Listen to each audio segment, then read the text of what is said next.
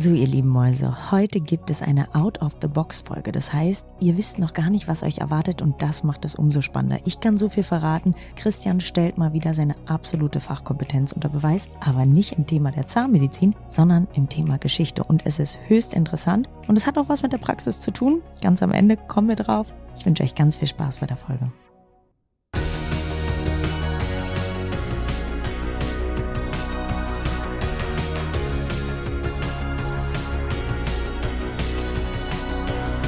Partner dieses Podcastes ist die Bludenta GmbH mit dem Flash Zahnaufhellungssystem. Ja, herzlich willkommen, liebe Zuhörerinnen und Zuhörer zu Folge 40 und wir sprechen über ein Tag im Leben. Punkt, Punkt, Punkt. Und wir haben uns vorgenommen, jetzt eine Folge im Monat zu machen, wo wir aus unserem Leben sprechen und verschiedene Sachen auch kritischer beleuchten und uns auch mal ein bisschen Kontra geben. Und ja, Anne freut sich schon drauf. Sie lacht schon wieder so, so hämisch und da will ich aber gleich einsteigen. Anne, fang doch mal an. Erzähl doch mal von heute. Ach nee, heute ist morgens. Ich weiß, heute warst du im Eisbad. Aber erzähl doch mal von deinem äh, letzten Kinotag, den du hattest. Oh, mein letzter Kinotag. Ich bin ja für erstmal, hallo ihr lieben Mäuse, ich bin ja, wer es noch nicht weiß, ein absoluter Kinoliebhaber. Das heißt, mindestens einmal die Woche findet man mich bei mir hier im Dorf im Kino mit einer 5 Kilo Packung Popcorn. Und ähm, ich suchte das wirklich. Und natürlich habe ich auch die ganzen neuen Releases, sowas wie Barbie, Oppenheimer, Mission Impossible geschaut. Ich möchte allen, die hier zuhören, sagen, ich werde spoilern. Das heißt, wenn ihr die Filme noch nicht geschaut habt, dann müsst ihr diese Folge bitte erst in vier Wochen schauen oder wenn ihr dann halt die Filme geschaut habt. Mein Favorite dieser drei Filme ist ganz, ganz schwer für mich auszumachen, aber wahrscheinlich ist es Barbie ah, oder Oppenheimer. Ich, ich kann mich nicht entscheiden. Einer von beiden ist es auf alle Fälle. Was ich euch ganz sicher sagen kann, spart euch das Geld für Mission Impossible. Ich finde das absolut enttäuschend gewesen und der hat sich diesmal gar nicht gelohnt und das, obwohl ich ein riesen Tom Cruise Fan bin. Aber das war diesmal irgendwie nix. Hast du denn einen der drei Filme schon gesehen, lieber Christian? Ich habe noch gar keinen gesehen, aber ich bin das erste Mal so richtig heiß seit Juni vor einem Jahr oder anderthalb Jahren mal wieder ins Kino zu gehen. Ich habe mich tatsächlich mit einem meiner besten Freunde für morgen verabredet und wollte in Mission Impossible reingehen und Oppenheimer wollte ich auch gucken. Also die beiden auf jeden Fall. Barbie. Ich glaube nicht, dass, dass das irgendwo etwas für mich ist, was mich berührt, aber äh, da lasse ich mich gerne vom Gegenteil von dir überzeugen. aber Oppenheimer finde ich, glaube ich, da am interessantesten, ja. Das Krasse ist ja, ich weiß nicht, ob ihr das wisst, aber Christian ist ja ein ganz, ganz krasser Geschichtsnerd. Das heißt, bei jedem Film, der einen historischen Kontext hat, wirst du wahrscheinlich überlegen, oh, das war aber nicht ganz korrekt. Und da bin ich total gespannt, was du zu Oppenheimer sagst, weil, das kann ich jetzt ja auch schon mal verraten, das ist schon relativ kritisch gegenüber den Amis, obwohl der Film ja aus Amerika kommt. Und Du hast mir vorhin, als wir kurz das Intro besprochen haben, hast du mir was total Interessantes erzählt. Ich weiß nicht, ob du das loswerden willst, aber ich fand es so interessant, dass eigentlich die Atombombe gar nicht von den Amis erfunden wurde, wenn man es so sieht, sondern weil einer das verheimlicht hat. Willst du das nochmal irgendwie erzählen? Ich fand es nämlich super interessant. Ja, also was mich an Oppenheimer interessiert und das ganze Manhattan-Projekt ist, wie es von den Amerikanern aufbereitet wird, wie geschichtsgenau es ist. Ich weiß ja, dass man es immer, um die Storyline auch gerade zu haben, ne, eine Einleitung auf einen Höhepunkt kommen, dann irgendwie auf, auf irgendwie ein hoffentlich Happy End äh, zu kommen, also wie man halt es dann irgendwie ab der siebten, achten Klasse gelernt hat, wie man eine Geschichte erzählt, äh, musste auch etwas immer, ja, ich sag mal so ein bisschen ausgeglichen werden oder so ein bisschen begradigt werden.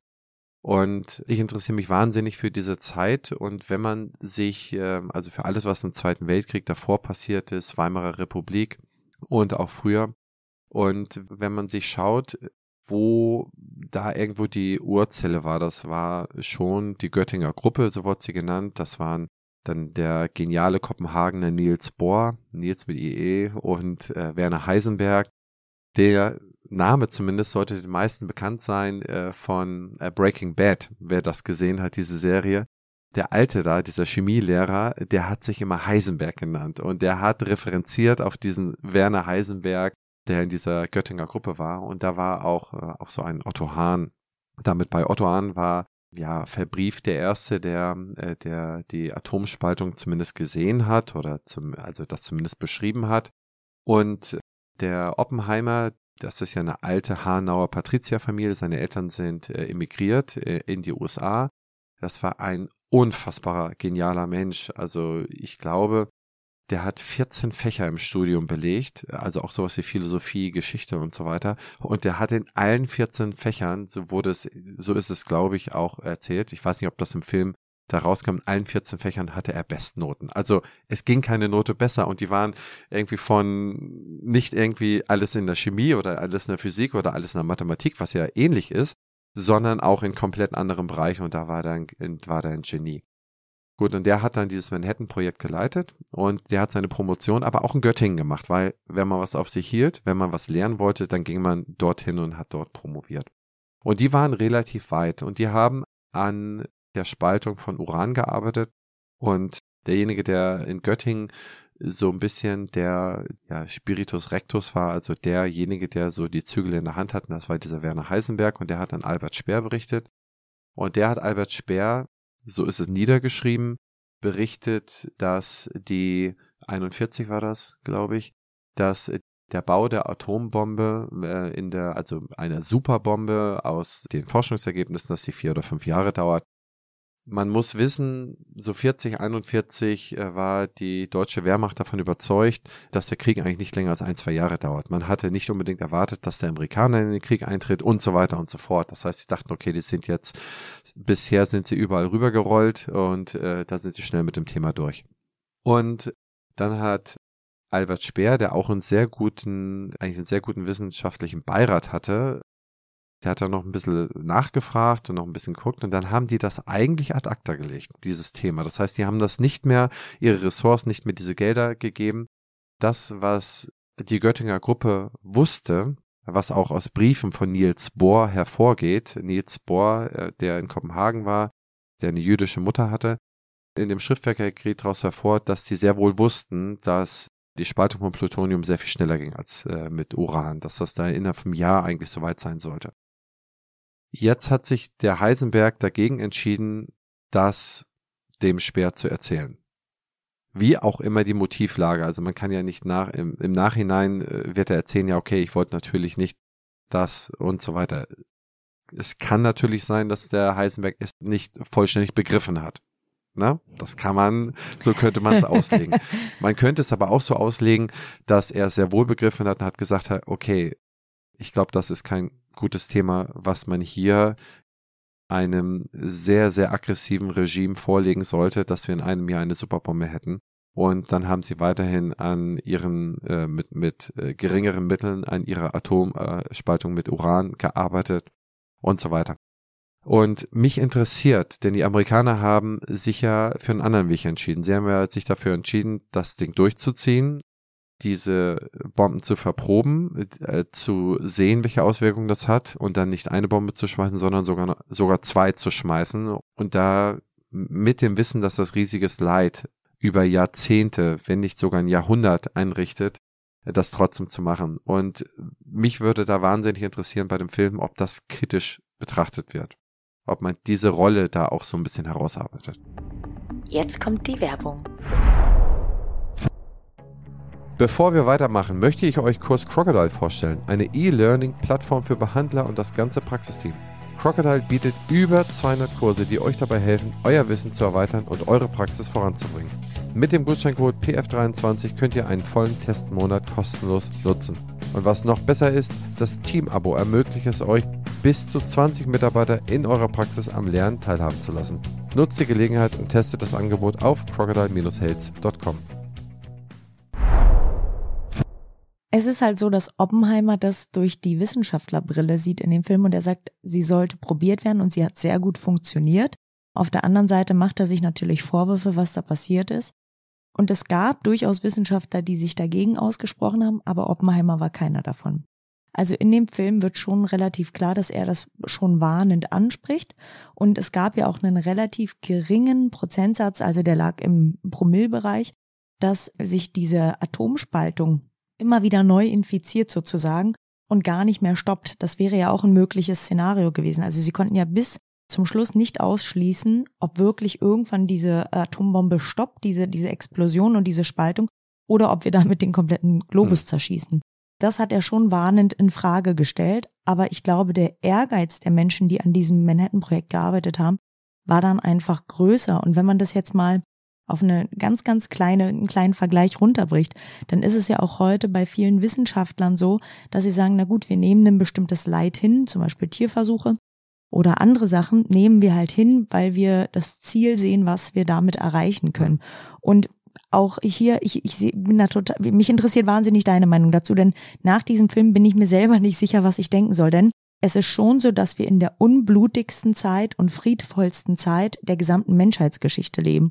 Und ich könnte mir vorstellen, und so wird es ein bisschen verkauft, dass ein Grund sein kann, dass alle großen Mächte wissen, wenn einer den Knopf drückt, dann ist Sense, weil dann halt auch die anderen nachziehen könnten. Und ich glaube schon, dass die Atombombe so oder so erfunden worden wäre oder so oder so, dass das Konzept dahinter entdeckt worden wäre, ob das dann Amerika oder die Russen oder die Deutschen gewesen wären.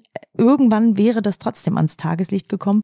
Und deshalb glaube ich, war diese Entwicklung fast unumgänglich. Das glaube ich, dass es total schlimm ist und dass es wahnsinnig schlimme Auswirkungen hatte. Nagasaki, Hiroshima, ja, auf alle Fälle. Da brauchen wir gar nicht drüber sprechen. Und das, ich finde, das auch ethisch total verwerflich war.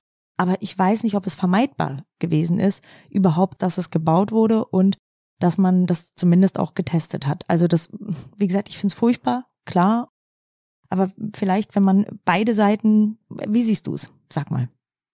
Ich glaube, das ist wirklich eine Aufgabe für Philosophiestudenten, mhm. darüber zu diskutieren. In einer Sache bin ich mir aber klar, dass die Entwicklung in einem Kriegsfall immer eine andere Auswirkung hat als die Entwicklung im Friedensfall.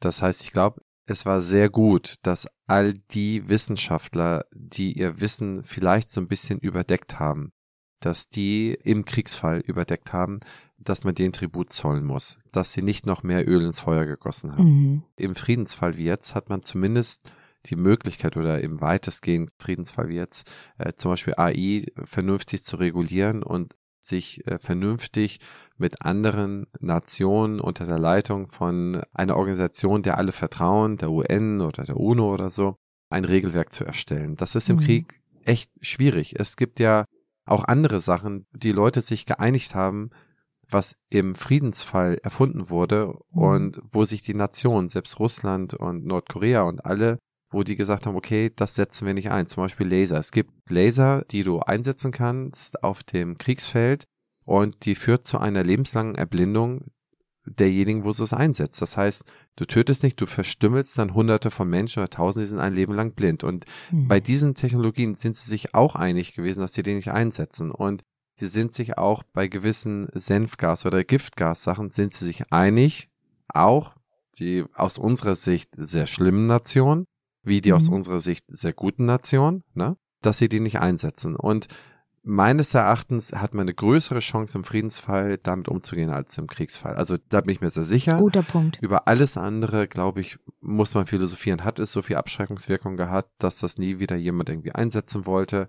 Wie gesagt, hat das es geschafft, zu einer so langen Friedensperiode zu führen oder waren das vielleicht andere Entwicklungen, dass die Menschheit sich einfach auch grundsätzlich so weiterentwickelt hat, dass wir halt nicht mehr diese Kriege führen mussten. Weswegen wurden früher Kriege geführt? Meistens durch Mangel. In der einen Ecke gab es Mangel an Nahrungsmitteln oder Überflutung und da musste ein Volk woanders hinziehen und dann hat sie sich da irgendwie breit gemacht, wo so wurden 8000 Jahre Kriege geführt. So fing es damals auch im Ägypten, was verbrieft wurde, eigentlich an, dass man guckt, okay, das untere äh, Ägypten, das untere Niltal, das wurden die Nubier sind dann da reingegangen, wenn sie nichts zu futtern hatten, die Ägypter sind da reingegangen, wenn sie nichts zu futtern hatten. Das war jetzt nicht unbedingt so, dass man sagt, okay, ich, ich möchte mir noch eine größere Krone aufsetzen. Das kam dann vielleicht irgendwann nochmal dazu, aber das war immer Mangel. Und wir haben ja jetzt durch die wissenschaftliche Weiterentwicklung äh, der Landwirtschaft zum Beispiel oder der Düngemittel, der Spritzmittel, mhm. haben wir es ja geschafft, die Weltbevölkerung mehr oder minder gut zu ernähren. Und deswegen ist an vielen Orten nicht unbedingt die Notwendigkeit mehr, irgendwo reinzufallen und da nochmal eine Quelle oder da nochmal irgendwie irgendwas zu besetzen. Es wurden natürlich so Wohlstandskriege geführt, auch im Irak, in Kuwait, was nicht unbedingt äh, notwendig war. Dann wurden politische Kriege geführt, wo man gesagt hat, okay, ich möchte nicht, dass das Regime hier äh, kommunistisch wird, dann müsste ich das irgendwie mal stürzen. Das haben die Amerikaner, äh, CIA, viele Jahre sehr gerne gemacht. Ich glaube, da sind sie auch schlauer geworden die letzten 15 Jahre, dass das vielleicht ein bisschen besser geworden ist. Aber das ist jetzt nicht so dieser große Crash, dass Europa eigentlich von 50 Jahren 45 Jahre Schlachtfeld war, wie wir es paar hundert Jahre lang hatten, der ist tatsächlich glücklicherweise ausgeblieben. Aber ob das der Grund war oder ob der andere der Grund war oder ob es noch zwei andere Gründe gäbe oder dass die Leute einfach durch mehr Wissen, durch mehr Bildung dahin gekommen sind und gesagt haben, okay, es gibt beim Krieg eigentlich immer nur zwei Verlierer und nicht ein Gewinner und ein Verlierer. Schau dir das an. Jeder Mann, der 1920 in Deutschland geboren wurde, im Nachhinein weiß man, dass die Hälfte von denen entweder verstümmelt oder gestorben ist. Ne? Wahnsinn. Das heißt, da kannst du doch nicht ansatzweise denken, irgendwie, und auch äh, die Amerikaner, da kam nach dem Krieg, kamen da Zehntausende von Soldaten zurück, viele waren gestorben, die hatten keine Arbeit, die hatten nichts. Ne?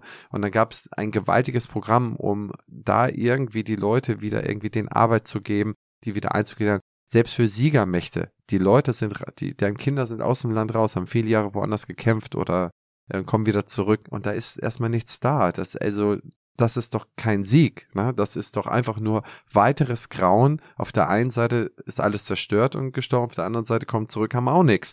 Na, also das heißt, es gibt immer irgendwie nur Verlierer, wenn man das mal auf den Einzelfall runterbricht. Und ihr lieben Mäuse, weil die Folge jetzt schon so lang geht, ich finde es aber super interessant. Danke dir, Christian. Vielleicht kann man so ein bisschen auch den Vergleich zur Praxis ziehen, denn auch hier bringt ein Krieg nur Verlierer. Das heißt, damit schließen wir die heutige Folge ab und wir haben, glaube ich, noch eine zweite Überraschungsfolge, wenn mich nicht alles täuscht. Christian, Meinst du, da äh, sind noch ein paar Themen offen, die wir noch durchsprechen müssen? Was oh ja. Oh, oh ja. ja, wir haben noch allerhand Themen. Und ich habe auch noch ein paar interessante Fragen an dich, aber da kommen wir in der nächsten Episode drauf. Super. Dann schließen wir die Folge heute für Anne. Mhm. Dann, wenn sie euch gefallen hat, mal so ein bisschen ja out of the box Folge, einfach mal Gedanken kreuz und quer hin und her geschmissen.